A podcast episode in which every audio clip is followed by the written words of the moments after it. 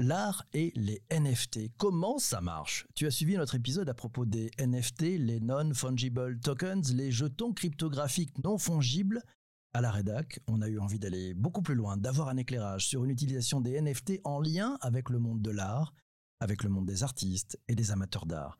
Sont-ils déjà tous passés à l'usage des NFT pour certifier leurs œuvres? Euh, Peut-être pas encore, c'est tout le début, mais pour continuer l'investigation sur le phénomène NFT, on a une invitée, notre invitée du jour c'est Mathilde Leroy, c'est la fondatrice et présidente de Casoar, la première marketplace française entre artistes et amateurs d'art. Bonjour Mathilde, comment ça va?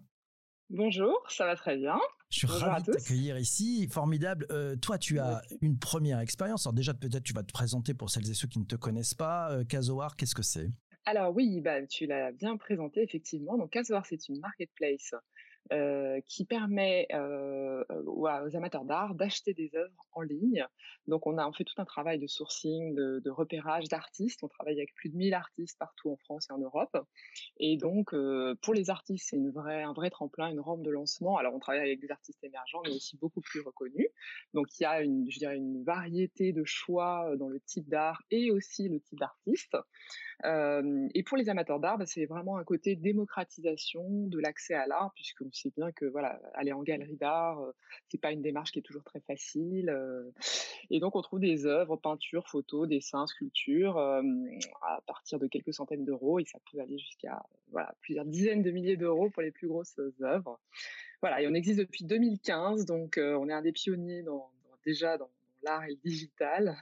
Euh, et voilà, on connaît une belle croissance en particulier depuis. Euh, enfin, l'année Covid a été une année assez euh, accélératrice pour nous, on va dire.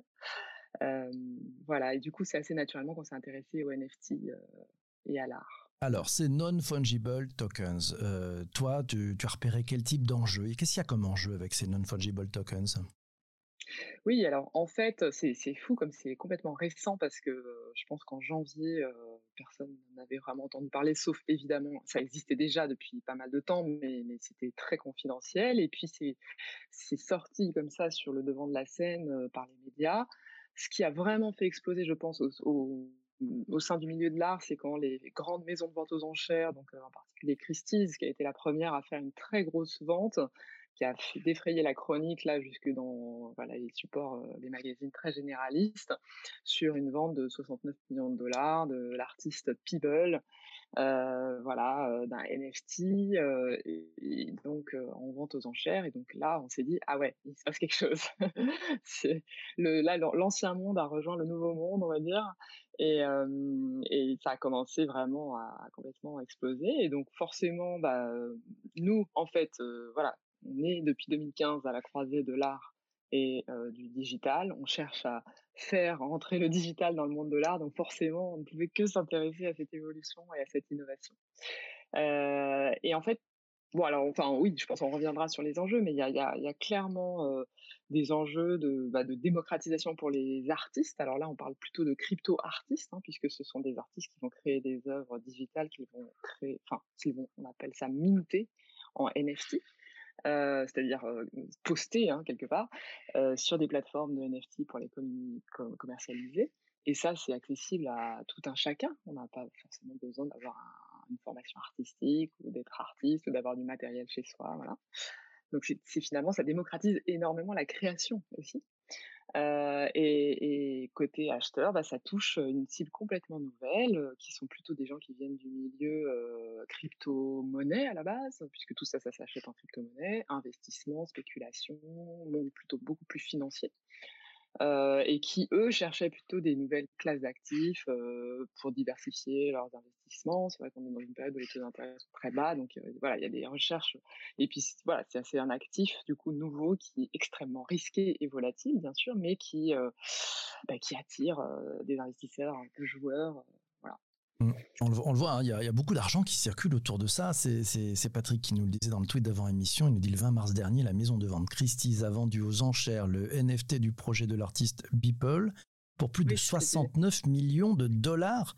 Euh, c'est incroyable, 69 millions de dollars. Il nous donne un autre exemple, c'est la dernière tendance avec la célèbre vidéo Charlie Beat My Finger qui a été vendue plus de 760 000 dollars aux enchères sous la forme d'un NFT. Désormais, le clip original n'appartient plus à la famille Davis Carr et il reviendra donc au nouveau propriétaire. Ça change aussi plein de choses. Alors, qu'est-ce qu'on achète quand on achète euh, une NFT, enfin une œuvre avec le NFT Qu'est-ce qu'on achète? Oui, en fait, on achète, euh, on achète un fichier numérique euh, et encore un, accès à ce, fichier numérique. alors, les NFT, c'est vrai qu'on parle d'art, mais il n'y a pas que de l'art. Donc quand, c'est de l'art, en tout cas, ça peut être effectivement un fichier JPEG, PNG, etc., mais qui est protégé hein, grâce à la blockchain, bien sûr. Donc c'est là l'intérêt, parce que bah, l'art numérique existait avant, mais le problème c'est que c'était un fichier qui était réplicable à l'infini, alors que là, il est unique. Donc c'est ça l'intérêt. du coup, il y a eu beaucoup de créativité derrière. Il y a de plus en plus de gifs, il y a des mèmes. Euh, qui s'échangent. Il y a des, euh, alors maintenant il y a des, tweets. Euh, il y a eu le, le premier tweet d'Elon Musk. non, pardon, le premier tweet historique. et puis il y a eu un tweet d'Elon Musk aussi qui a été échangé en NFT. il y a eu, il y a, il y a aussi toute une mouvance autour des cartes de jeu. des cartes de NBA, vous savez, qui se collectionnent. Et qui, donc, c'est vrai que l'effet collectibles, enfin, est très très fort dans les NFT. Donc tout le monde du jeu et de, ces cartes de collectibles là sont, sont, aussi très très présents sur les NFT. voilà, bah, tout ce qui est finalement une image c'est un peu des doubles numériques, à dire, de la vraie vie. et je pense que ça a explosé aussi avec la période de confinement où on a beaucoup plus vécu dans le, dans le digital et que maintenant, on, se projette beaucoup plus dans l'idée de posséder des choses qui sont, qui sont digitales et d'en profiter de manière digitale. Voilà. D'ailleurs, tu as une question de, Jean-Emmanuel, s'il est sur, sur YouTube, il te dit, est-ce que la, pandémie a, a vraiment aidé le lancement des NFT selon toi? Ah oui, je pense que complètement. Enfin, voilà, tout le monde, on, fait plus de réunions en, digital, on, a visité des lieux de manière dématérialisée. Enfin, en fait, on, s'est imaginé une vie un peu plus digitale, je pense, pendant cette période. Et, du coup, on, s'est projeté dans le fait de, profiter voilà, de, choses qu'on possède, mais de manière digitale. Donc ouais, je pense qu'en fait, il y, a un switch aussi un peu psychologique et dans le mode de vie et de consommation qui a boosté, je pense, les NFT. Alors, quand on est, quand on est à la tête de la première marketplace française entre artistes et amateurs d'art, donc Casoar, mmh comment ça se passe comment? Tu as, eu cette idée, tu t'es dit, il faut qu'on, c'est intéressant, c'est NFT, mais concrètement, tu t'y es pris comment pour, pour tester ça? Ouais, je me disais, il y a, y a, quelque chose à faire. c'était alors l'attrait était déjà la curiosité intellectuelle parce que je suis quelqu'un de curieux, entrepreneur, j'aime bien l'innovation, donc il y avait ça. Il y avait aussi un intérêt business de se dire, il se, passe quelque chose, il faut qu'on soit présent, euh, il faut qu'on profite un peu de, ce phénomène. Euh, alors comment? C'était ça la question. Il y a aussi un effet euh, quand même communication, buzz. le, mot NFT est un mot-clé assez magique vis-à-vis des journalistes, soyons clairs. donc voilà, on était aussi assez conscient de ça. donc c'est un peu tout ça qui, me préoccupait en tant que voilà, dirigeante de Casoar. Et, et, je me suis dit, mais en fait, alors au départ, j'avais même l'envie de créer une marketplace de NFT projet un petit peu ambitieux. Mais, euh, mais voilà, j'étais presque, enfin, je regardais ça de près. Puis en réfléchissant, je me suis dit, mais commençons simple. Finalement, on a pas mal d'artistes qui travaillent déjà dans le digital, alors qu'ils ne sont pas expérimentés au NFT, mais on peut leur proposer de, en partenariat avec nous, de les initier un peu au NFT de prendre des œuvres digitales qu'ils ont, de les minter en NFT et de les commercialiser. Alors certes, on n'a pas encore le moyen de le faire sur Casoar, mais euh, faisons-le sur des plateformes de NFT déjà existantes. Donc on a fait un partenariat avec euh, la plus grosse qui est euh, OpenSea, en plus qui est assez simple d'utilisation, qui n'a pas de barrière à l'entrée parce que certaines, certaines plateformes sélectionne les, artistes. donc là, on voulait le faire de manière assez simple, voilà. Et donc on a on a sélectionné cinq de nos artistes, on a sélectionné cinq œuvres pour chacun, et et on a lancé une vente événementielle sur OpenSea. C'était le 15 avril dernier, qui en plus symboliquement était le jour de la Journée internationale de l'art. Voilà. Donc ça tombait bien, c'était plutôt bien vu. D'accord. Donc tu as eu de la reprise par les journalistes. Il s'est passé quoi Alors? Tu, tu, ouvres le, sur ce site OpenSea, tu fais cette euh, vente aux enchères de tes artistes. Ça marche comment? Alors, euh, c'est alors c'est l'intérêt de, la blockchain et des NFT, c'est que c'est complètement transparent. Donc, euh, vous pouvez tout à fait aller voir les pages Casoar sur OpenSea. On avait, il n'y a pas eu de, transactions en fait sur ces, NFT qui ont été mis en vente. Alors, c'est là la, contrainte d'OpenSea, euh, c'est que euh, le, il y a un prix de réserve, c'est-à-dire que si le prix de, même si nous on avait mis en vente à 0.1 Ether, alors à l'époque l'Ether valait 2000 dollars, donc ça faisait à peu près 200 dollars de mise en vente, mais il y avait un prix de réserve imposé par OpenSea à 1 Ether, c'est-à-dire 2000 dollars, ce qui est assez considérable.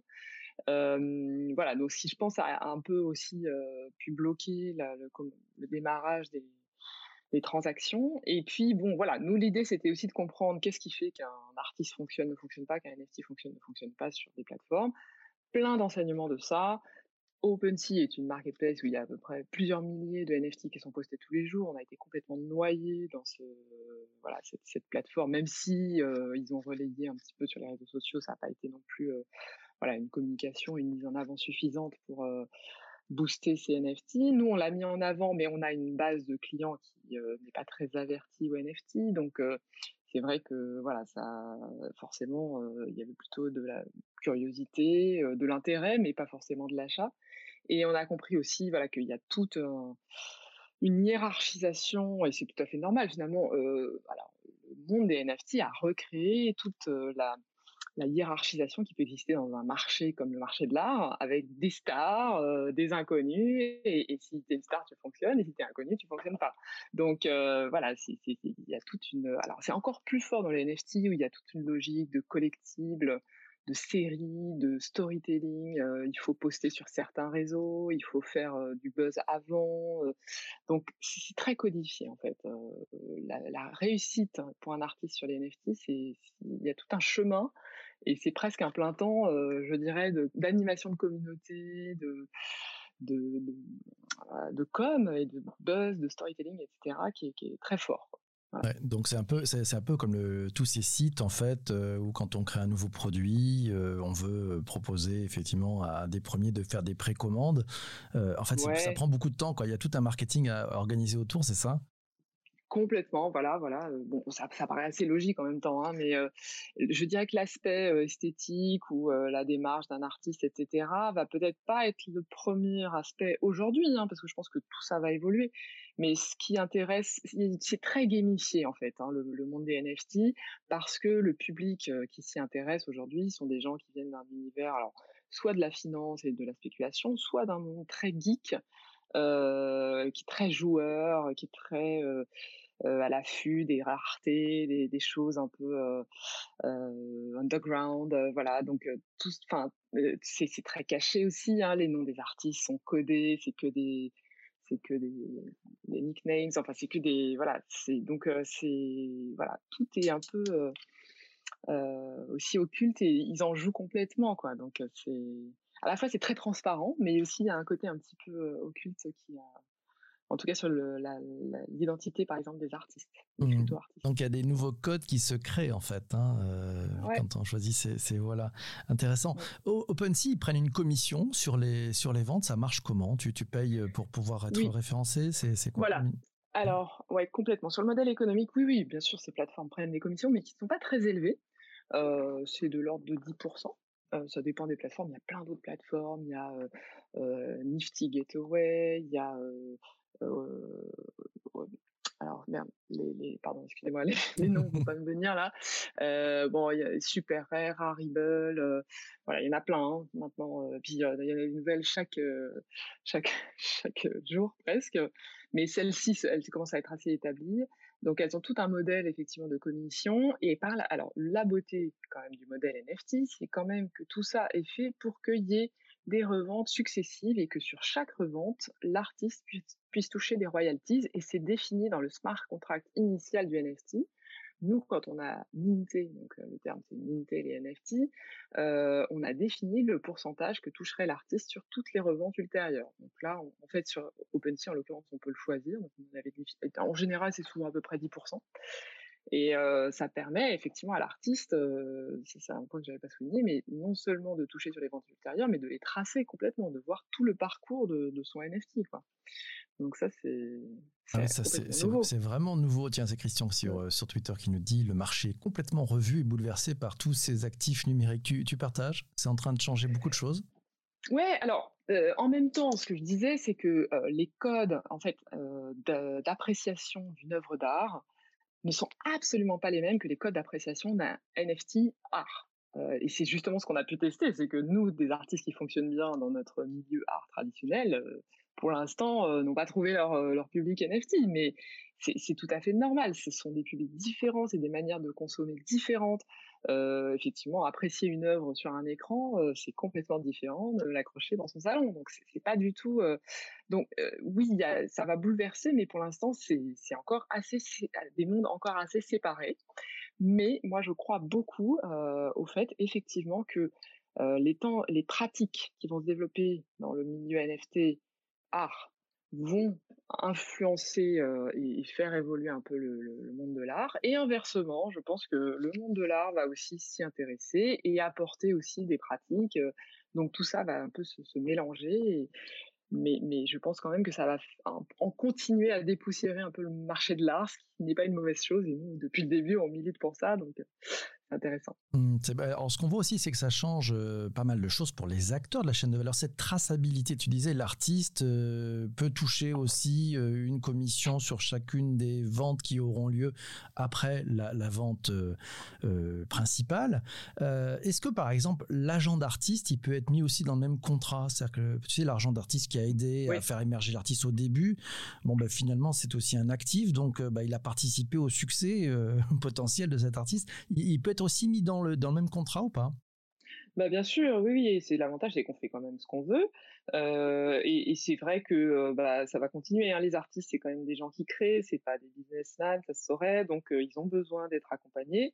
Nous, c'est un peu notre métier chez Casoar, donc oui, bien sûr, enfin, je pense que c'est des acteurs qui vont continuer à, être présents, peut-être encore plus, parce que comme je, dis, comme je l'ai dit, hein, c'est très codifié, il faut faire beaucoup de com, beaucoup de buzz, et qu'il y a peut-être un nouveau métier de d'agent d'artiste, de crypto-artiste euh, euh, qui est en train de se lancer où il faut effectivement euh, faire beaucoup d'actions de, com. Quoi. On a appris plein de choses. Euh, ce qu'on va faire, c'est qu'on va arrêter l'enregistrement de l'épisode du podcast pour rester avec celles et ceux qui sont présents sur YouTube, sur Twitter, sur Twitch et sur Spaces pour continuer un peu quelques questions avec Mathilde. Merci à toi d'avoir écouté cet épisode du podcast. Si tu as adoré, n'hésite pas à partager-le autour de toi sur ta plateforme de podcast préférée. Il y a un petit bouton qui permet de faire le partage. Si tu es sur Apple Podcast, 5 étoiles, un commentaire, c'est que du bonheur. Mille merci à toi. On se retrouve très très vite.